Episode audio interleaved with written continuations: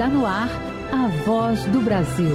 As notícias do governo federal que movimentaram o país no dia de hoje.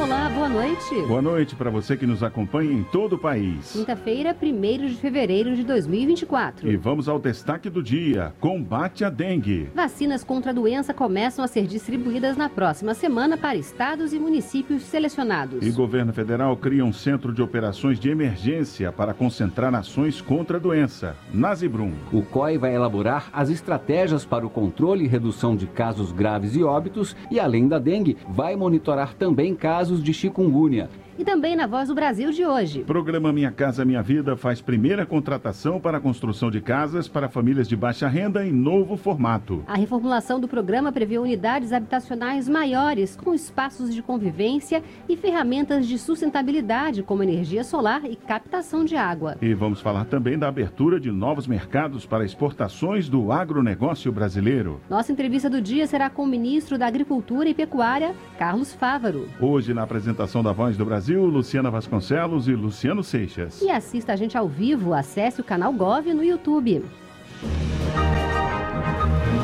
Levar a produção agropecuária brasileira para o mundo e expandir mercados. São metas do Ministério da Agricultura e Pecuária, que somente em janeiro registrou a abertura de nove mercados novos em cinco países diferentes um recorde. O que isso representa para o país e quais ações prioritárias da pasta para promover o avanço da agricultura e pecuária? Perguntas que são tema de conversa com o ministro da Agricultura e Pecuária, Carlos Fávaro, que está aqui com a gente no estúdio da Voz do Brasil. Boa noite, ministro. Boa noite, Luciana. Boa noite, Luciano. Boa noite, Mariana. A todos que nos assistem e nos ouvem também. Ministro, vamos começar falando sobre a abertura de mercados. A expansão alcançou países de três continentes. Quais os principais países e que produtos que a gente está exportando? Bom, o Brasil, né, a partir da volta do presidente Lula ao comando do país, é, ele fez uma busca incessante de, re, de reestabelecer as boas relações diplomáticas e de amizade. A consequência é que nós buscamos mais relações comerciais. Batemos um recorde, 78 novos mercados abertos para a agropecuária brasileira em 2023. E o trabalho não para. É, se 2023 foi o recorde de ano, no, o, o, o, janeiro de 2024 foi um recorde mensal, mais nove mercados abertos. São 87 novos mercados abertos desde o início do governo mercados que sonhávamos em abrir há muito tempo, como, por exemplo, vender carne bovina e suína para o México. 20 anos tentando abrir esse mercado. Conseguimos abrir em fevereiro do ano passado. Abrir o mercado é, do algodão para o Egito, é, tido como o melhor algodão do mundo, o algodão egípcio. É, nós ganhamos a equivalência para vender para todo mundo. Vender carne de frango para Israel. Ninguém no mundo vende além do Brasil. Só o Brasil conseguiu essa façanha, graças à qualidade dos nossos produtos. E tudo isso é, proporciona emprego, oportunidades aqui para os brasileiros que trabalham aqui para vender para o mundo afora. Então o balanço de 2023 é um bom balanço, né, ministro? Para quantos países o Brasil vende e o que isso representa? Em 2023 vendemos para mais de 200 países, é, um recorde na balança comercial. Só para você ter uma noção, Luciano, a balança comercial brasileira de 2022 para 2023 teve um, um, um, incremento positivo de mais de 61%, quase 100 bilhões de reais positivo, favorável ao Brasil. Quer dizer, vendemos muito mais do que compramos. Significa, de novo, mais empregos aqui, mais oportunidades para o povo brasileiro. E para esse ano, há outros países e novos mercados que a gente busca conquistar? O que está sendo feito para isso, ministro? Sempre a ampliação e a relação comercial é, como diz o presidente Lula, ela tem que ser em mão dupla. A gente também é, tem que estar aptos e abertos às oportunidades de comprar aquilo que é importante para o Brasil. No caso para a agropecuária, fertilizantes, nós somos muito dependentes, temos que buscar fornecedores com preços bastante competitivos e que garanta a, a, o fornecimento para os nossos produtores, em equipamentos, máquinas para modernizar a nossa agropecuária é importante, mas sempre é, com o viés de que o Brasil busque também a sua modernização interna em termos de equipamentos, máquinas e ciência e tecnologia. Ministro, esse ano o Brasil vai sediar a Conferência das Nações Unidas sobre Mudanças Climáticas. Como o Ministério pode colaborar nessa discussão e no cumprimento de compromissos para a redução do desmatamento e a emissão de gases? Bom, primeiro, é, bom, a COP ela é 2026, 25 no Brasil, é, que é a Conferência do Clima. Esse ano nós temos ah, o G20 aqui no Brasil, é um grande encontro internacional. O Brasil preside o G20. É, os temas praticamente serão os mesmos: é o Brasil intensificar a sua produção.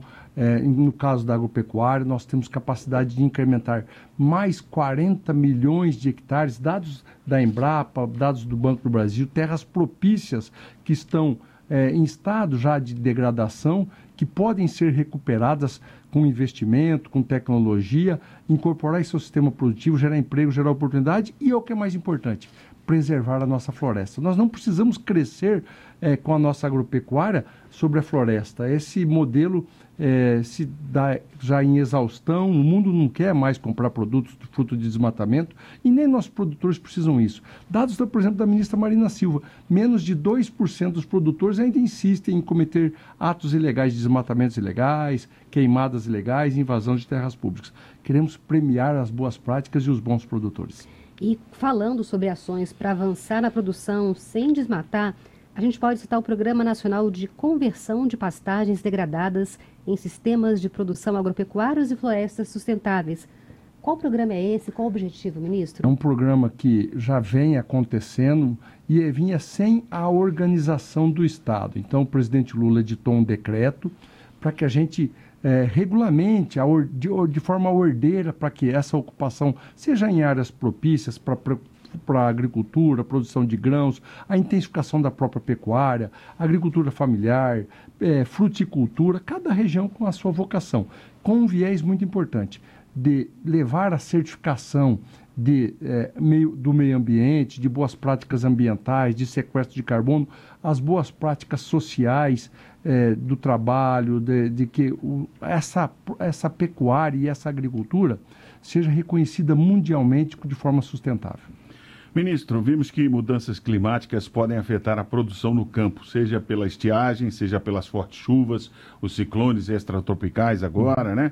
Como vem sendo o trabalho do Ministério para ajudar as cidades atingidas? Olha, primeiro, é, nós temos um programa de investimentos que procurou, na medida do possível, atender os municípios que tiveram, por exemplo, as suas estradas vicinais deterioradas por enchentes, por pontes é, que acabam, acabam rodando com as enchentes, de, isolando regiões, a, a, a, distribuição através de convênios de equipamentos, máquinas para as prefeituras e também é, na parte agrícola para os produtores. A gente estu, nós estamos estudando aí para o novo Plano Safra uma melhoria, um avanço no seguro rural para que possa ampliar a cobertura e diminuindo o preço das apólices, usando tecnologia, inteligência artificial, cruzando informações meteorológicas com informações é, agronômicas, dando as melhores recomendações no melhor tempo para o produtor.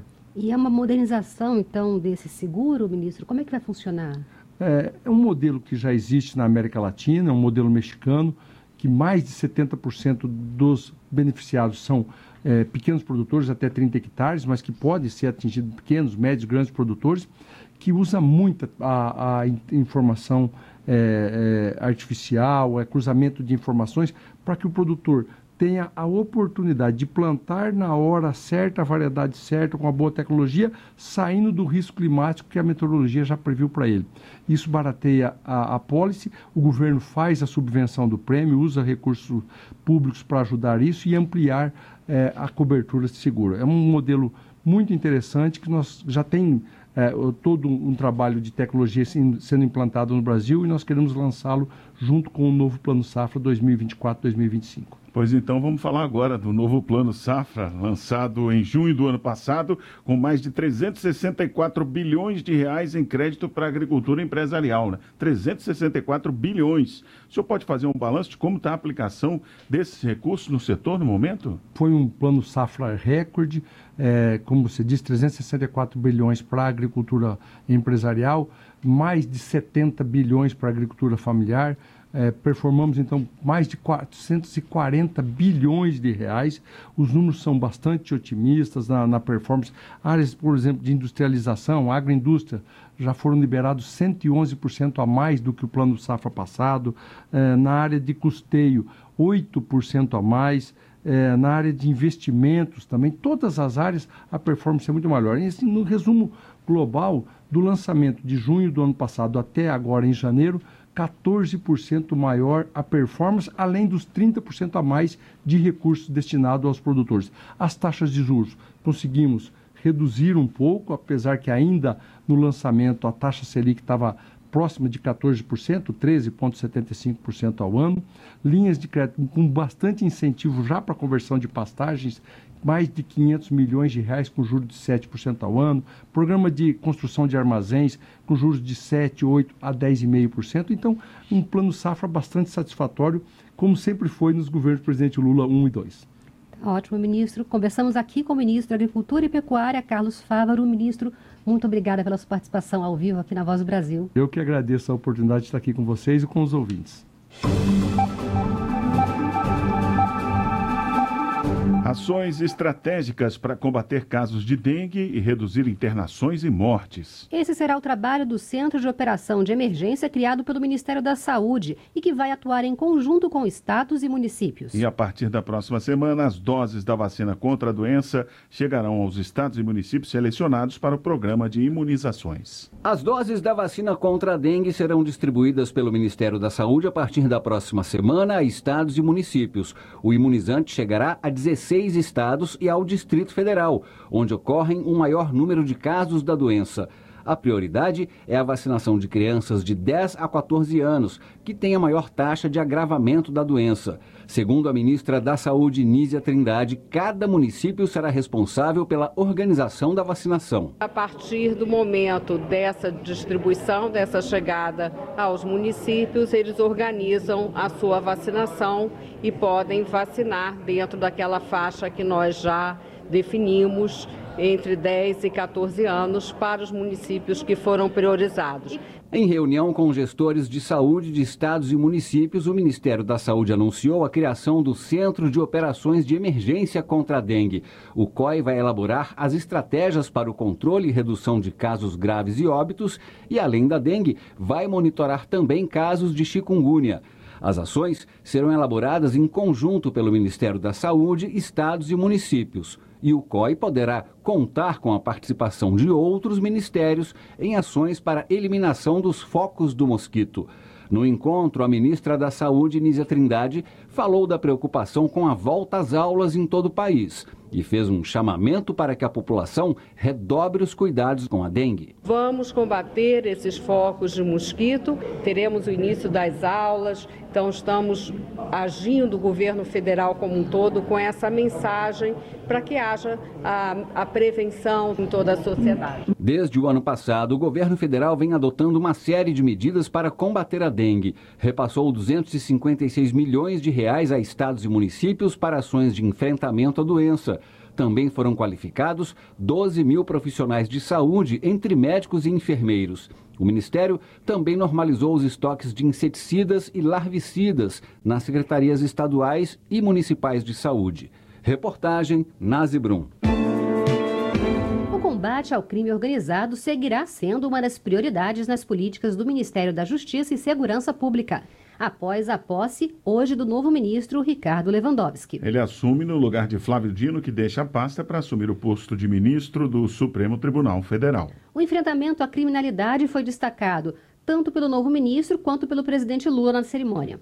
Autoridades do governo e dos outros poderes participaram da cerimônia de posse de Ricardo Lewandowski como ministro da Justiça e Segurança Pública no Palácio do Planalto. No discurso de despedida, Flávio Dino, que vai assumir uma cadeira no Supremo Tribunal Federal no próximo dia 22, agradeceu aos profissionais de segurança pública e ressaltou dados que indicam queda da criminalidade no país. Menor índice de crimes violentos, letais intencionais dos últimos 14 anos. Redução de roubo de carga, redução de roubo de banco, redução de roubo de veículo, descapitalização recorde do narcotráfico em 7 bilhões de reais. Ao assumir o cargo, Lewandowski disse que vai dar continuidade ao trabalho e ressaltou os principais desafios da pasta. É nossa obrigação, e o povo brasileiro assim o espera, que o Ministério da Justiça dedique especial atenção à segurança pública, que ao lado da saúde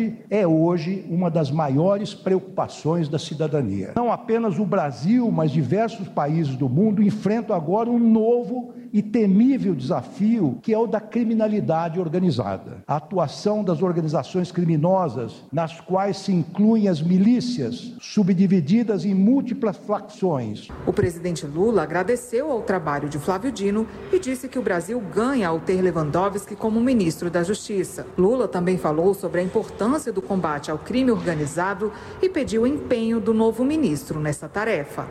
O crime organizado é uma indústria multinacional de fazer delitos internacionais. E o crime organizado está em toda a atividade desse país. Se a gente quiser pegar do futebol ao poder judiciário, a classe política brasileira e a classe empresarial, o crime organizado está metido. Ricardo Lewandowski é graduado em Ciências Políticas e Sociais e em Ciências Jurídicas. Lewandowski é mestre, doutor e livre docente em Direito de Estado pela Faculdade de Direito da Universidade de São Paulo. Foi ministro do Supremo Tribunal Federal de 2006 a 2023, tendo presidido a corte entre 2014 e 2016. Reportagem Jéssica Gonçalves. O presidente Lula voltou a defender hoje a atuação dos poderes para a regulação das redes sociais e plataformas digitais. Durante a abertura do ano do Judiciário no Supremo Tribunal Federal, ele também lembrou dos ataques no dia 8 de janeiro do ano passado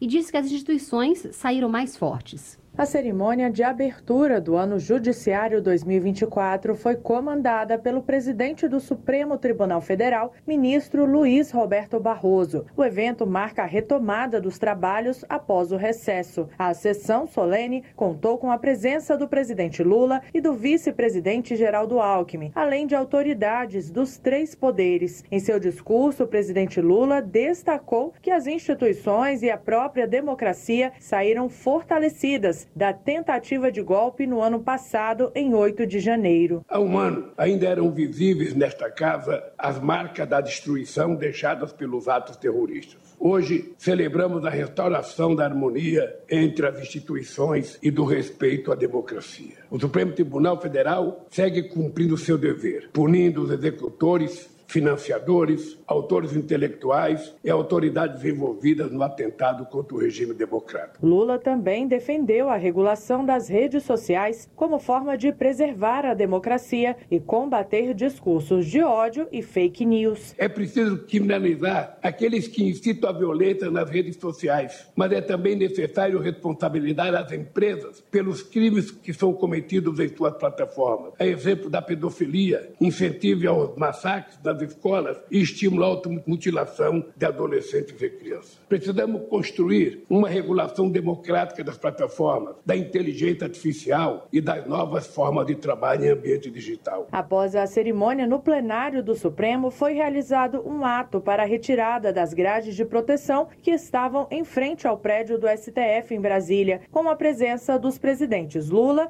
e Luiz Roberto Barroso. O Congresso e o Planalto já tinham retirado as grades e o ato desta quinta-feira marca acesso livre à Praça dos Três Poderes. Reportagem Gabriela Noronha. O Fundo Amazônia, que capta recursos e promove ações de combate ao desmatamento e de preservação ambiental, fechou 2023 com recordes. As doações chegaram a 726 milhões de reais no ano, vinda de países como Noruega e Estados Unidos. Contando com outros recursos que já estavam em caixa no fundo, projeto, os projetos aprovados somaram 1 bilhão e 300 milhões de reais. O fundo é administrado pelo BNDES em coordenação com o Ministério do Meio Ambiente e Mudança do Clima. Segundo o balanço do governo, o Fundo Amazônia aprovou em 2023 1 bilhão e 300 milhões de reais em projetos e editais voltados para a restauração da floresta e bem-estar de comunidades da Amazônia. um recorde nos 15 anos de existência do fundo, que ficou quatro anos inativo. A diretora socioambiental do Banco Nacional de Desenvolvimento Econômico e Social, BNDES, Tereza Campelo, comemorou os números de 2023 e disse que a expectativa é continuar ampliando os projetos neste ano. O ano de 2023, 1,3 bilhão, praticamente quatro vezes e meia a média histórica do que vinha acontecendo no Fundo Amazônia. Isso se deve exatamente a gente ter construído uma estratégia que permitiu que a gente desse esse salto vai ter um desembolso alto em 2024. A aprovação desses projetos foi possível diante da retomada das captações do fundo, ou seja, da capacidade de atrair doações de outros países. No ano passado, os principais contribuintes foram Reino Unido, Alemanha, Suíça e Estados Unidos, que juntos doaram a soma de 726 milhões de reais. O secretário executivo do Ministério do Meio Ambiente e Mudança do Clima, João Paulo Capobianco, diz que a queda no desmatamento e a redução nas emissões de gases pelo Brasil credencia um fundo para atrair ainda mais contribuições. Nós tivemos 49,9, para ser preciso, eh, de redução de desmatamento ao longo do ano de 2023. Nós ultrapassamos a redução de um volume de, da ordem de 250 milhões de toneladas de gases de efeito estufa. E essa redução de emissões habilita o governo brasileiro a atuar firmemente na busca de novas doações. O Fundo Amazônia encerrou 2023 com 3 bilhões e meio de reais em doações, considerando o montante acumulado desde a sua criação em 2008. Reportagem Graziele Bezerra. Milhões de trabalhadores passaram a receber a partir de hoje o novo salário mínimo de R$ 1.412. O reajuste é feito a partir do pagamento de fevereiro, que corresponde ao mês trabalhado em janeiro. O aumento é de quase 7% quando comparado ao antigo salário de R$ 1.320, que vigorou em 2023 três pontos percentuais acima da inflação. O ganho real faz parte da nova política de valorização do salário mínimo adotada pelo governo federal programa Minha Casa Minha Vida entrou em nova fase com o início das contratações de moradias para famílias com renda de até R$ 2.640. A primeira contratação foi do residencial Pôr do Sol no município paulista de Jaguariúna. Mais de 460 pessoas serão beneficiadas com a construção de 115 casas com 47 metros quadrados. O projeto foi adaptado para contemplar as novas exigências e melhorias do programa, como casas com mais de 40 metros quadrados, duas placas fotovoltaicas por unidade habitacional, áreas de convivência coletiva, entre outras. O contrato de Jaguariúna é de 21 milhões de reais, sendo 14 milhões do governo federal e 6 milhões de reais da contrapartida municipal. A previsão de entrega é de 18 meses após a data de contratação. Para os primeiros quatro meses deste ano, está prevista a entrega de aproximadamente 7.300 unidades habitacionais. O ministro Jader Filho das Cidades destacou a qualidade dos projetos habitacionais entregues pelo Minha Casa Minha Vida. A Caixa Econômica deu a esse projeto o selo azul por conta dos diversos atendimentos que ele faz, desde a questão do reaproveitamento da água, da questão da energia solar enfim, é um belo projeto. As unidades habitacionais têm mais de 47 metros quadrados. Com isso, a gente inicia, eu acho que iniciamos com o pé direito nessa contratação. Eu acho que é uma boa, um bom projeto para se iniciar o novo Minha Casa Minha Vida quer saber de tudo que o governo federal faz pelo seu estado ou pela sua região? É simples, basta acessar o site gov.br barra tá na mão, clicar no estado que desejar no mapa do Brasil e entrar em uma das comunidades específicas de WhatsApp. Pronto! Agora dá para saber de todas as ações desenvolvidas de norte a sul do país. Acompanhe também o canal de WhatsApp do governo do Brasil. Abra o aplicativo e clique em atualizações. Depois depois, basta digitar Governo do Brasil na busca e começar a seguir. Informação por lá não falta. Tá na mão. Tá na mão.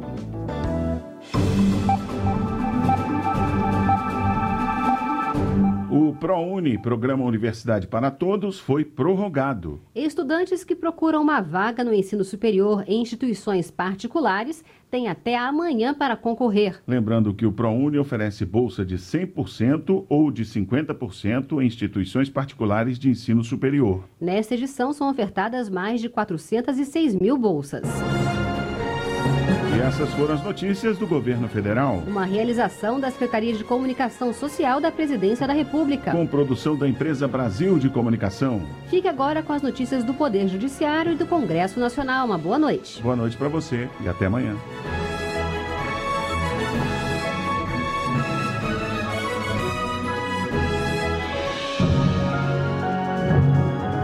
A Voz do Brasil.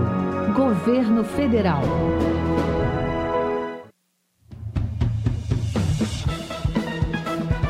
Você vai ouvir agora notícias do Poder Judiciário. STF abre ano judiciário de 2024 e celebra harmonia entre os poderes. Supremo permite afastar separação de bens em uniões com mais de 70 anos. Hospital de Direito Privado não é obrigado a colocar DIU em paciente. Boa noite, eu sou Ariana Fonseca. E eu sou Walter Lima.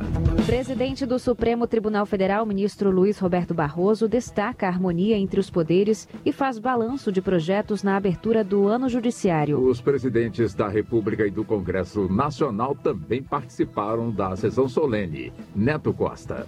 No discurso, o presidente do Supremo Tribunal Federal, ministro Luiz Roberto Barroso, destacou importantes projetos do STF e do CNJ, como a publicação do edital do primeiro Exame Nacional da Magistratura. Ele também destacou medidas nos campos da igualdade, sustentabilidade, produtividade e da comunicação, com o lançamento do Pacto Nacional do Judiciário pela linguagem simples. Sobre a democracia, o ministro Barroso celebrou a convivência harmoniosa entre os poderes da República, explicando que isso não significa concordância com todas as demandas. Nós nos tratamos com respeito, consideração, de modo que é uma bênção nós podemos fazer esta abertura do ano judiciário sem termos nenhuma preocupação que não sejam as preocupações normais de um país. O presidente do STF frisou ainda que foram propostas mais de 31 milhões de ações no ano anterior segundo o relatório de Justiça de 2023. Apesar da alta demanda, a produtividade do judiciário aumentou em 10%. Após a abertura do ano judiciário, o presidente do STF fez a retirada das grades de proteção que cercavam o edifício sede da corte. Para o ministro Luiz Roberto Barroso, o gesto demonstra que o Brasil retomou a normalidade democrática e que não há mais espaço para a violência na Praça dos Três Poderes. Depois do ato, houve a primeira sessão plenária de julgamentos de 2024. Na sessão, o Supremo decidiu que nos casamentos e uniões estáveis envolvendo pessoa maior de 70 anos, o regime de separação de bens pode ser afastado por expressa manifestação de vontade das partes mediante escritura pública. A Corte Especial do STJ deu início hoje ao ano judiciário de 2024. A presidente do tribunal, ministra Maria Tereza de Assis Moura, conduziu a sessão. Fátima Uchoa. Segundo a ministra, durante o plantão de 20 de dezembro de 2023 a 31 de janeiro de 2024, foram conclusos à presidência do STJ 9.534 processos, sendo uma média de 308 por dia, o que representa aumento de 40% em relação ao mesmo período do ano passado. A classe processual mais demandada foi a do habeas corpus, com 6.127 impetrações no período.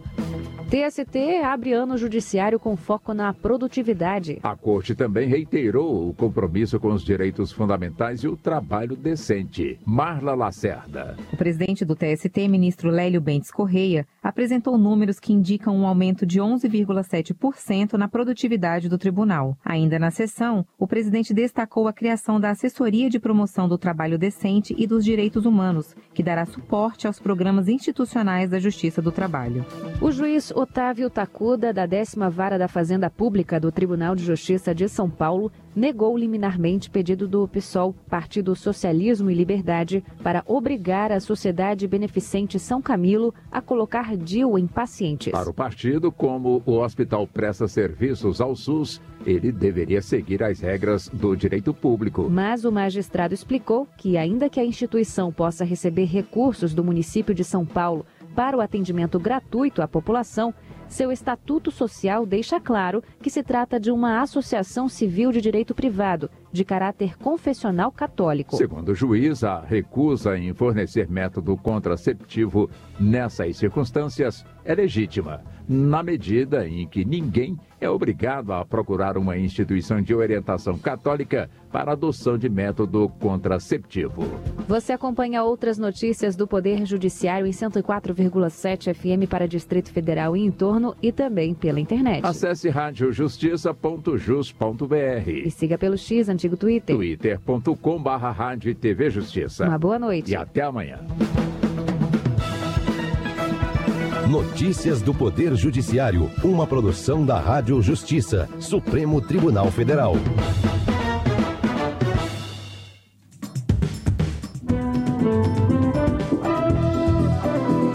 Está no ar o Jornal do Senado. Eu sou Regina Pinheiro. E eu sou Alexandre Campos. E estes são os destaques de hoje do Jornal do Senado, que começa agora. Rodrigo Pacheco pede ao STF nome de parlamentares vítimas de espionagem ilegal. Projeto de Nelsinho Trade prevê leito separado em hospitais para mães que vivenciam luto no pós-parto. Instituto Data Senado firma parceria para criar indicador de pobreza e fome no Brasil.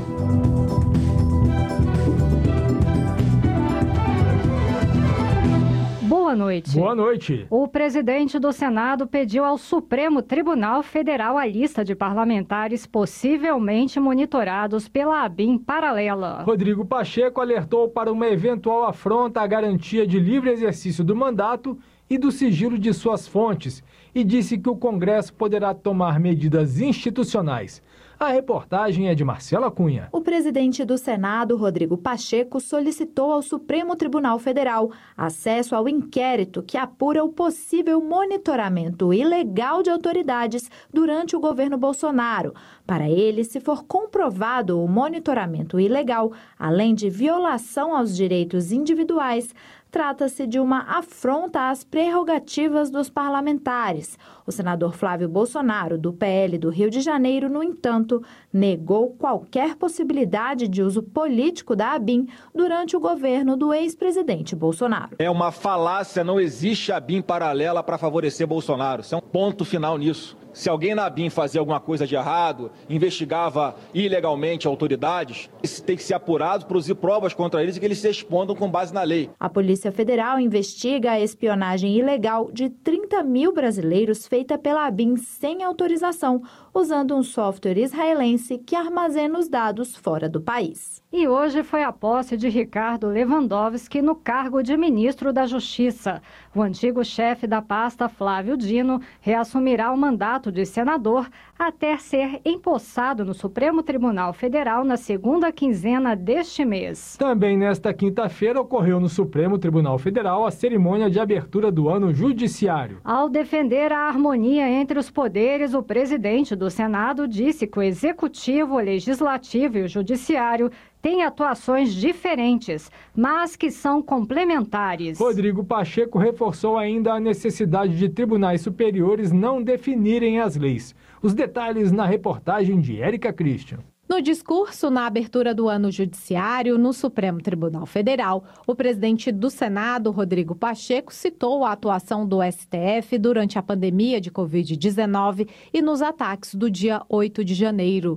Numa referência a temas que podem ser julgados pela Corte, a exemplo da definição da quantidade de drogas para alguém ser considerado usuário ou traficante, Rodrigo Pacheco ressaltou que há assuntos que devem ser objeto de projeto de lei aprovado pelo Congresso Nacional. O Judiciário julga aquilo que é de sua competência e busca o equilíbrio na aplicação da lei nos casos concretos que lhe chegam. O Poder Executivo, sob a tutela do presidente democraticamente eleito, presidente Lula, governa o Brasil. E nós, do Legislativo, estabelecemos as regras de convivência social a partir daquilo que a Constituição Federal nos impõe que é de legislar. O próprio presidente do Senado apresentou uma proposta de emenda à Constituição que torna crime a posse de qualquer quantidade de drogas.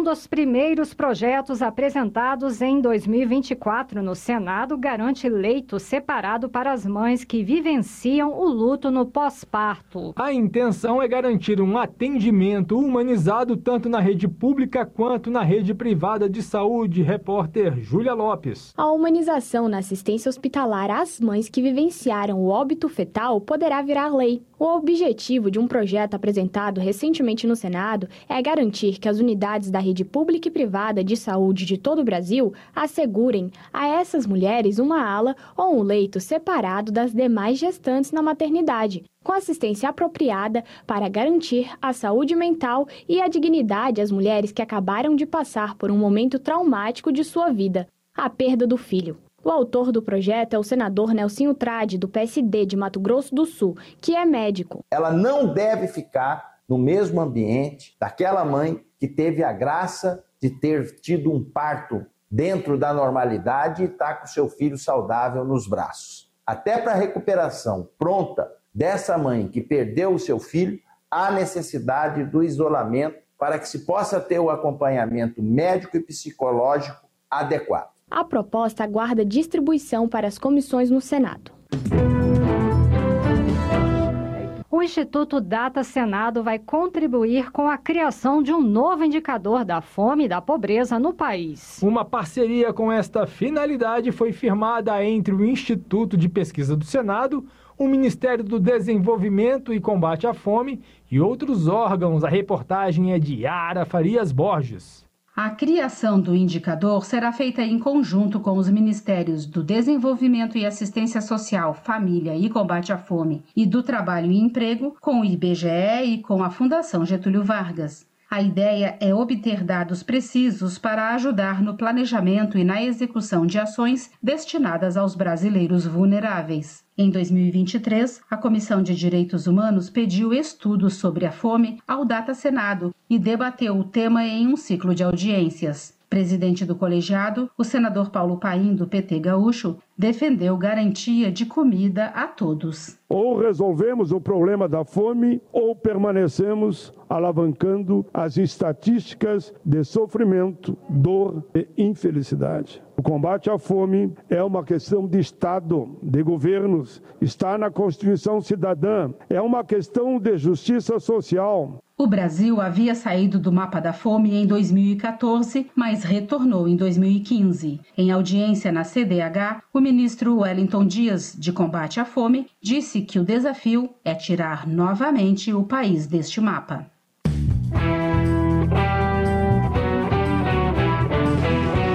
A Confederação do Equador completa 200 anos em 2024.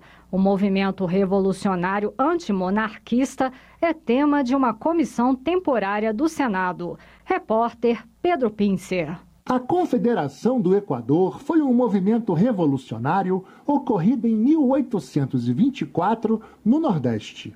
Teve início em Pernambuco, mas logo se espalhou pelas províncias vizinhas, como Paraíba, Rio Grande do Norte e Ceará.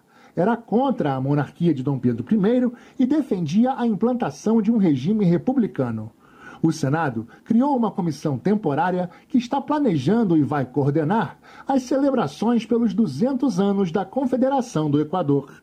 A presidente do colegiado, senadora Tereza Leitão, do PT de Pernambuco, ressaltou a importância do movimento no Nordeste. A Revolução Confederação do Equador foi um marco na história das lutas democráticas do Brasil. A Confederação simbolizou aspiração ao buscar a criação de uma república federativa, algo que um governo mais representativo e participativo na região Nordeste, na qual diferentes estados puderam colaborar em um sistema de poder descentralizado. A vice-presidente da comissão, senadora Jussara Lima, do PSD do Piauí, destacou a figura de Bárbara Pereira de Alencar uma sertaneja da cidade de Exu, em Pernambuco, ativista destacada da Confederação do Equador e também da Revolução Pernambucana e da Revolução do Crato, de 1817. Ela foi bisavó do escritor José de Alencar. Bárbara foi uma das responsáveis pelo levante que culminou na emancipação da região do Crato, na capitania do Ceará, que por oito dias se tornou uma república independente da coroa portuguesa. Também integram a comissão os senadores pernambucanos Humberto Costa, do PT, e Fernando Dueire, do MDB, e a senadora Ana Paula Lobato, do PSB do Maranhão.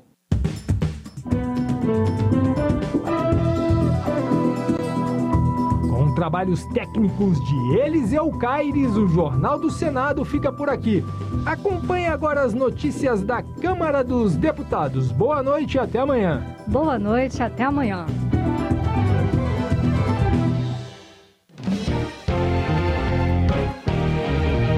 Jornal. Câmara dos Deputados. Plenário deve votar incentivos para a indústria nacional de produtos de saúde. Mulheres vítimas de violência doméstica poderão ter prioridade no ProUni no FIES. Projetos devem beneficiar pessoas com deficiências. Boa noite. A CCJ aprovou o projeto que prevê a participação da comunidade na elaboração de planos de acessibilidade. Mais detalhes com a repórter Maria Neves. Aprovado na Comissão de Constituição e Justiça da Câmara, projeto que prevê a participação popular na definição das metas de acessibilidade nas calçadas brasileiras deve seguir para análise do Senado. Pela proposta do deputado Felipe Carreiras, do PSB pernambucano, a participação da sociedade deve ocorrer por meio de audiências públicas. Relator do texto na CCJ, o deputado Duarte Júnior, do PSB do Maranhão, acredita que ouvir a população é fundamental para a construção de boas políticas públicas. Quando há uma participação popular, as decisões elas são tomadas de forma mais segura, são decisões mais acertadas. E é muito importante que a gente perceba que esse, eh, essas pessoas, e eu me refiro pessoas com deficiência, e aí a gente tem pelo menos eh, um terço da população brasileira tem algum tipo de deficiência, esses números têm aumentado. Então nós pensa, precisamos pensar a cidade é, observando o passado, atento ao presente, mas com uma visão ao futuro, com metas de curto, médio e longo prazo.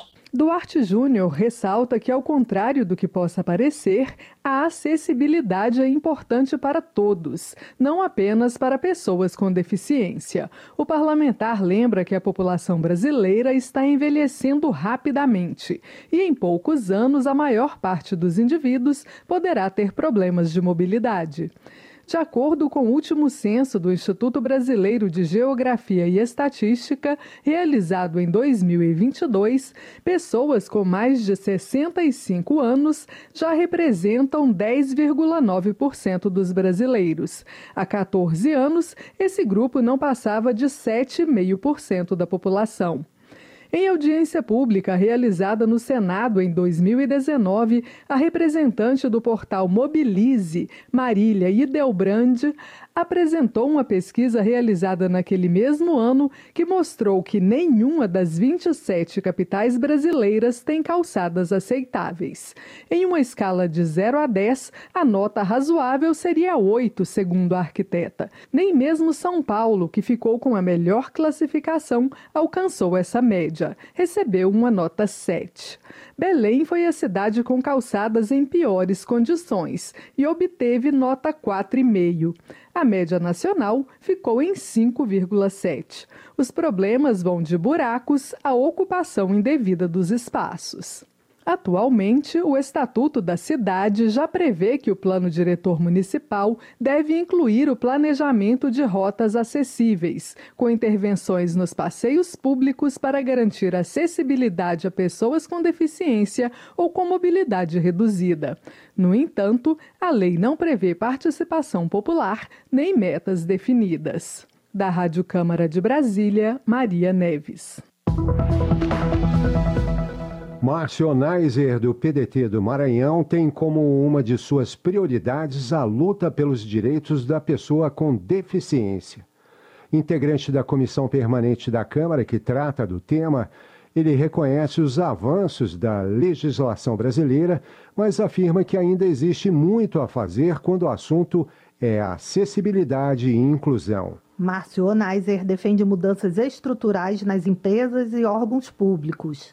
O parlamentar também cita alguns projetos debatidos pela Comissão de Defesa dos Direitos da Pessoa com Deficiência. Nós queremos dar autonomia e independência para as pessoas, independente do grau e do tipo de deficiência que elas tenham. E é por isso que nós entramos aí com inúmeros projetos para poder auxiliar e contribuir cada vez mais com as pessoas que têm algum tipo de deficiência, possam entrar no mercado de trabalho, possam estudar, possam ter seus sonhos realizados. Nós temos que acabar com o capacitismo, nós temos que acabar com o preconceito e a gente faz isso exatamente no dia a dia, dando a elas oportunidades. É por isso que a comissão tem trabalhado muito, eu tenho me empenhado e são aí vários projetos alguns já estão em fase final. Um deles foi a atualização do Estatuto da Pessoa com Deficiência, outros é poder descontar de imposto de renda, a capacitação de funcionários. A gente quer que eles tenham cada vez mais autonomia. Projeto de Roberta Roma, do PL da Bahia, concede isenção de imposto de renda para pessoas com deficiência ou seus representantes legais em caso de menor de idade ou portadores de deficiência impactante. Na opinião da deputada, é dever da União garantir melhor qualidade de vida a essa parcela da população. É fundamental frisar que o imposto de renda possui custo elevado, chegando a comprometer até mais de 27% da capacidade econômica dessas pessoas o que impacta nos próprios tratamentos médicos, de fisioterapia, psicólogos, de terapia ocupacional, de fonoaudiologia e de outras diversas especialidades necessárias à sobrevivência e melhora da qualidade de vida de quem convive com algum tipo de deficiência. A saúde é um direito garantido indistintamente a todos e um dever do Estado brasileiro, assegurado mediante políticas sociais e econômicas. Na proposta de Roberta Roma, a isenção é aplicada a qualquer fonte de rendimentos tributáveis da pessoa com deficiência ou provedor. O projeto está em análise na Comissão de Defesa dos Direitos das Pessoas com Deficiência. Economia. Depois de 40 anos de discussão, a reforma tributária foi aprovada no final de 2023. Zé Neto, do PT da Bahia, avalia que o sistema tributário vai ser simplificado com as novas regras. Na visão de Zé Neto, a reforma tributária vai beneficiar todos os brasileiros, sobretudo os mais pobres, e vai gerar mais transparência, uma vez que o cidadão saberá o valor do imposto cobrado nos produtos e serviços. Para ele, a reforma é uma vitória do Estado brasileiro. Essa reforma tributária ela vai atingir um sentido positivo a todos os brasileiros e brasileiras. Por quê? Porque a gente vai deixar de ter milhares, milhares de alíquotas para ter a criação de três impostos, que é o Imposto sobre Bens e Serviços, o IBS, esse é nacional, o de Bens e Serviços, que é o CBS, que vai para o Estado e municípios, e tem também o imposto seletivo, que você vai selecionar algumas áreas para dar um imposto diferenciado. Então a reforma tributária chega para viabilizar a transparência, para viabilizar essa dinâmica de modernizar as relações tributárias e viabilizar um imposto que já é um imposto cobrado no mundo e a gente está só trazendo para cá, adaptando as nossas realidades. Reginete Bispo, do PT do Rio Grande do Sul, acredita que a reforma tributária aprovada e promulgada no ano passado pelo Congresso Nacional estabelece mais justiça fiscal no país. Reginete Bispo argumenta que a medida equilibra a tributação entre as classes sociais, principalmente entre bens e serviços tratamos a reforma tributária sobre bens e serviços. E ali a gente trabalhou temas importantes, né, no sentido de efetivar a justiça fiscal, como, por exemplo, a desoneração da cesta básica, a desoneração dos produtos que dizem respeito à saúde reprodutiva, como, por exemplo, o absorvente, que passa a ser um componente obrigatório da cesta básica, e nós sabemos que as famílias que têm mulheres e meninas gastam uma boa parcela do seu salário uh, na aquisição desse produto. A Câmara chegou ao TikTok. São conteúdos de educação para a democracia em formatos dinâmicos, feitos para dialogar com os novos cidadãos digitais. Compartilhe o que você pensa, que a gente abre espaço para suas ideias. Siga nosso perfil, arroba Câmara dos Deputados em cd.leg.br barra TikTok. Educação. Yuri do Paredão, do MDB do Ceará, defende o fortalecimento do ensino com o aporte de mais investimentos para garantir um futuro melhor aos jovens e o desenvolvimento do país. Na opinião do parlamentar, apenas por meio da educação é possível melhorar a qualidade de vida. Sem educação, as oportunidades passam e a inclusão social não acontece. A ideia do ministro da Educação, Camilo Santana, de incentivar financeiramente a manutenção do aluno em sala de aula é instrumento fundamental para diminuir a evasão escolar e garantir a qualificação profissional. Yuri do Paredão entende que o verdadeiro desenvolvimento do Brasil passa pela redução da desigualdade social e esta, por sua vez, pela educação, cabendo ao Estado garantir esse direito. O Estado não pode desistir de garantir incentivos para que as pessoas concluam todas as etapas iniciais do círculo educacional. Programas como FIES e ProUni são também meritórios, pois atendem às demandas dos ingressantes no ensino superior. Mulheres vítimas de violência doméstica poderão ter prioridade no ProUni e no FIES. A reportagem é de José Carlos Oliveira. Propostas aprovadas na Comissão de Defesa dos Direitos da Mulher priorizam vítimas de violência doméstica na concessão de bolsas integrais de estudo dentro do ProUni, o programa Universidade para Todos, e no FIES, Fundo de Financiamento Estudantil. No caso do ProUni, um dos projetos de lei aumenta para dois salários mínimos e meio o limite de renda familiar mensal para a concessão da bolsa integral. Atualmente, esse limite está em um salário mínimo e meio. Além das vítimas de violência doméstica, o benefício também poderá ser estendido às responsáveis por família monoparental, ou seja, às mães solos. As propostas partiram da deputada Rogéria Santos, do Republicanos da Bahia. A relatora, a deputada Clarissa Tércio, do Progressistas de Pernambuco, decidiu também aumentar de três para cinco salários mínimos o valor estipulado para a concessão da bolsa parcial de 50% do ProUni. Precisamos trabalhar para aumentar as chances de acesso às mulheres que necessitam sair de um contexto de violência e aquelas que labutam sozinhas pelo sustento dos seus filhos. Trata-se de um passo fundamental para aumentar a qualificação profissional e o acesso a uma renda pessoal digna e segura. O ProUni e o FIES estão diretamente ligados ao financiamento da formação de estudantes matriculados em instituições privadas, visando ampliar o acesso ao ensino superior. Clarissa Tércio cita dados da Organização Mundial de Saúde para reforçar os argumentos de que a graduação graduação universitária é instrumento de independência financeira para as vítimas de violência doméstica. Segundo estimativas da OMS, cerca de 35% das mulheres no mundo já foram violentadas física ou sexualmente durante suas vidas. A maior parte dessa violência é cometida por parceiros íntimos Há de se destacar que a dependência econômica pode ser um obstáculo à denúncia de violações, ou seja, quanto maior a dependência financeira da mulher em relação ao marido, mais elevada a probabilidade de manter-se no relacionamento abusivo sem reportar o comportamento violento do parceiro. A proposta aprovada pela Comissão de Defesa dos Direitos da Mulher ainda vai passar pela análise das comissões de Educação, Finanças e Tributação e Constituição e Justiça. Da Rádio Câmara de Brasília, José Carlos Oliveira. Saúde. Denise Pessoa, do PT do Rio Grande do Sul, informa que articulou, junto ao Ministério da Saúde, o envio de 53 milhões de reais para a ampliação do Hospital Geral de Caxias do Sul. Segundo a deputada, a reforma era fundamental para atender a demanda da região. Denise Pessoa informa que o Ministério da Saúde fará o repasse anual à instituição para o custeio.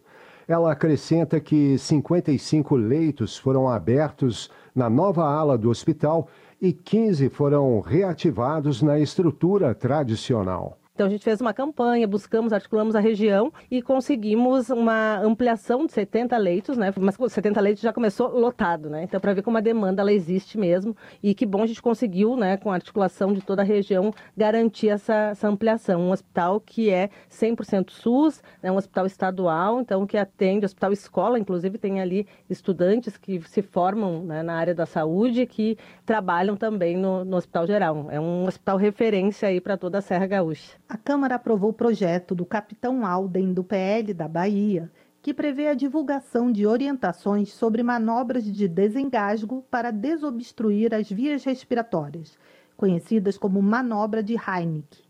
A proposta segue agora para o Senado. Esse é um projeto importantíssimo, considerando que hoje no Brasil muitas crianças, jovens, adultos, qualquer faixa etária, qualquer classe social pode ser vítima de uma obstrução aérea. Então, isso tem causado muitas mortes. Quando não gera morte, deixa sequelas gravíssimas, podendo inclusive, com a falta de oxigenação, ela pode causar problemas neurológicos gravíssimos permanentes. De acordo com o capitão Alden, além de determinar a fixação de cartazes em escolas e restaurantes, o projeto prevê a necessidade de realização de campanhas nacionais de conscientização sobre a manobra de desobstrução das vias aéreas nos meios de comunicação de massa. É previsto também no projeto que as instituições públicas possam também realizar capacitação e treinamento dos profissionais das instituições de ensino, profissionais das instituições ligadas à saúde, da educação física, para atividades que possam ser necessário o uso do método e de técnicas de salvamento para a desobstrução das vias aéreas. Dr. Luiz Ovando, do PP de Mato Grosso do Sul, é autor de projeto que pretende estabelecer um prazo para a aprovação do credenciamento de médicos clínicos e especialistas no SUS.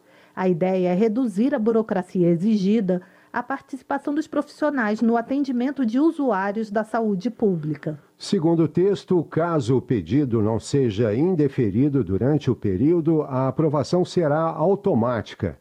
Dr. Luiz Ovando também ressalta outro ponto da proposta que visa reaproximar os médicos da população atendida, criando um maior vínculo entre o profissional e paciente. Então, esse médico será procurado da dependência da sua competência, evitando as filas do SUS, tendo que o paciente levantar de madrugada, frio, chuva. Ele vai simplesmente marcar pelo telefone e conseguir uma consulta e ser bem atendido, porque ele conhece o médico, o médico tem responsabilidade com ele e resgata a identidade da profissão. Para acabar com aquela história, por que que acontece? Quem que te atendeu? Ah, um clínico geral que me atendeu. E quem que foi? Ah, é um doutor careca, é um doutor gordo, um doutor velho. Quer dizer, nós perdemos a identidade, nós precisamos resgatar. É o doutor João da Silva, o Pedro Figueiredo e assim por diante. Essa é a nossa intenção, além de, claro, ficar muito mais econômico.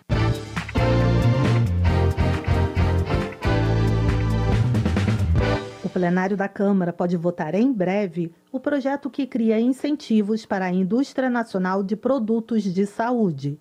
Acompanhe na reportagem de Antônio Vital. Está pronto para ser votado no plenário da Câmara projeto que prevê incentivos para a produção nacional de equipamentos médicos e hospitalares. A proposta cria as empresas estratégicas de saúde que terão preferência nas compras públicas e regime tributário diferenciado, ou seja, vão pagar menos impostos. O objetivo é garantir mais autonomia ao país na produção de materiais, medicamentos e insumos de saúde. O modelo é parecido com o adotado pela Estratégia Nacional de Defesa, em que fabricantes nacionais recebem benefícios fiscais. A ideia é incentivar as indústrias nacionais que investem em pesquisa e produção desses itens essenciais ao sistema de saúde. Além de pagar menos impostos e terem preferência nas compras públicas, essas empresas poderão contar com linhas de financiamento e outras vantagens. O autor da proposta, deputado Dr. Luizinho, do PP do Rio de Janeiro, disse que a pandemia de Covid-19 deixou clara a necessidade de uma indústria nacional desses produtos. Foi um projeto que nós elaboramos ainda durante a pandemia, com o objetivo que o país possa ter no seu território, com a produção nacional, independência na produção de insumos, materiais e medicamentos. O Sistema Único de Saúde é o maior comprador de saúde do mundo. Não tem cabimento um país que faz o maior volume de aquisições ainda tenha dependência internacional. Não é possível que nós, quando tenhamos uma necessidade, precisamos comprar máscaras da China, insumos e medicamentos da Índia. Em 2021, em plena pandemia, uma subcomissão da Comissão de Seguridade Social e Saúde da Câmara defendeu a aprovação do projeto, além de outras medidas para reduzir a dependência brasileira de insumos estrangeiros na produção de remédios, vacinas e outros produtos. Atualmente, mais de 90% dos ingredientes farmacêuticos ativos usados pela indústria brasileira são importados. Entre outras medidas, a subcomissão recomendou ao governo a reativação do Grupo Executivo do Complexo Industrial da Saúde, criado em 2008 e extinto em 2019, além da elaboração de planos plurianuais de fortalecimento do complexo industrial e estratégias de proteção da concorrência. O projeto ganhou regime de urgência no ano passado, o que faz com que possa ser votado diretamente no plenário sem passar pelas comissões da Câmara. A liderança do governo defendeu a urgência, mas apontou a necessidade de aperfeiçoar a proposta, como disse o deputado Merlong Solano, do PT do Piauí. Embora queiramos discutir quanto ao mérito, aperfeiçoamento da matéria, somos favoráveis à urgência porque entendemos estratégica a discussão incentivar a indústria brasileira de insumos, de equipamentos de saúde, de medicamentos, é um objetivo nacional de grande importância, como ficou muito claro durante a pandemia, quando o Brasil muitas vezes dependeu do fornecimento até de equipamentos simples. Ainda não há data para votação do projeto que prevê incentivos para a produção nacional de equipamentos médicos e hospitalares. Da Rádio Câmara de Brasília, Antônio Vital. Termina aqui o jornal Câmara dos Deputados, com os trabalhos técnicos de Everson Urani e a apresentação de Mônica Tati e Paulo Triolo. Boa noite para você. A Voz do Brasil retorna amanhã. Uma boa noite. Você ouviu A Voz do Brasil. Boa noite.